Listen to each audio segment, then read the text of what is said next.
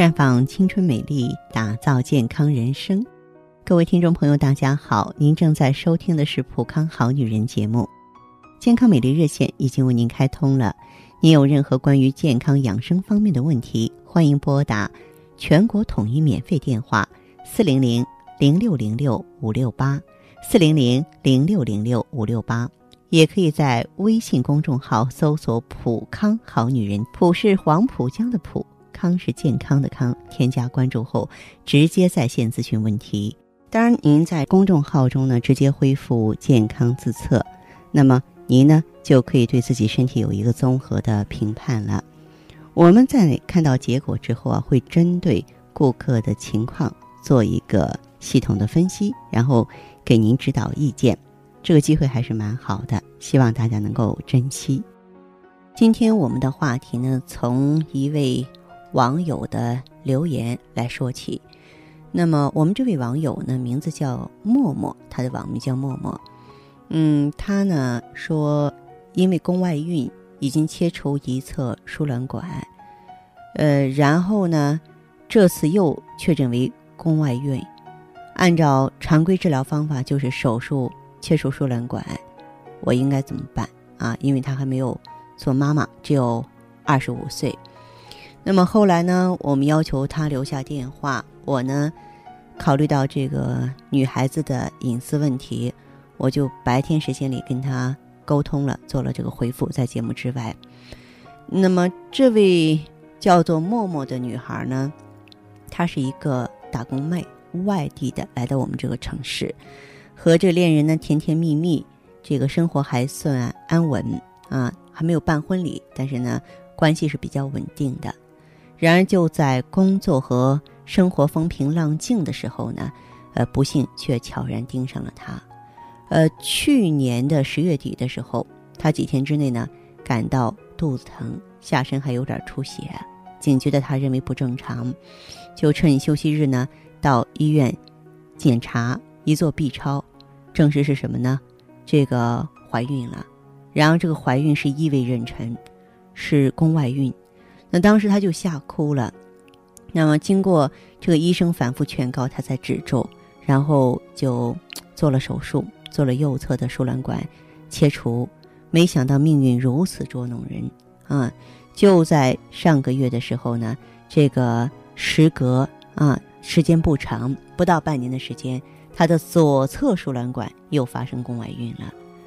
所以说他就很无奈，说：“难道我真的要失去做母亲的权利吗？”那么对于这个情况呢，我也是挺替他担心的。然后我还想方设法的跟他的主治大夫做了沟通啊，我们共同努力呢，给他确定了一个保守治疗的方法。嗯，为什么呢？因为要尽最大努力给病人挽救最后一线做妈妈的希望。二十五岁啊，还没有办婚礼。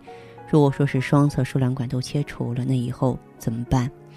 实际上，这位网友默默，他早就有输卵管炎症，啊，而且呢，这个由于缺乏这方面的知识，所以呢，才两次宫外孕，真的是很不幸。嗯，我呢在这里说这个案例，是想提醒收音机前的各位女孩注意，也就是你要知道，宫外孕它可以随时随地。找上任何人，这个宫外孕的发生率成倍的增长，跟一些女性朋友不节制的做人工流产有关系。频繁的做人流啊，就会导致子宫内膜创伤，胚胎不容易在子宫内着床，就会转移到别的地方安家落户。再就是有的朋友过去有盆腔炎症、输卵管急性炎症也好，慢性炎症也好。由于输卵管黏膜充血、水肿，黏膜壁发生粘连，使管腔变窄了，管壁平滑肌蠕动减弱，不利于受精卵的运行，导致宫外孕。再就是子宫内膜异位症这种病，因为经血倒流各种原因造成的子宫内膜异位症呢，也是发生宫外孕的高危因素。尤其是子宫内膜异位症在输卵管部位的时候啊，受精卵。在这儿安营扎寨的可能性就比较大了，所以在这儿我也建议各位注意哈，这个暂时不打算怀孕的女性啊，坚决的要做好避孕工作。如果说你准备做妈妈，一定要注意做好孕前检查，彻底治疗妇科病，尤其是输卵管有问题的女孩呢，要多多的注意。怀孕之后也不要大意。如果一个女性呢发现自己怀孕了啊，你在做尿测之后呢，也要及时去医院。假如说肚子疼啊、阴道出血啊这种类似流产的情况，一定要及时到医院做检查，避免宫外孕的发生。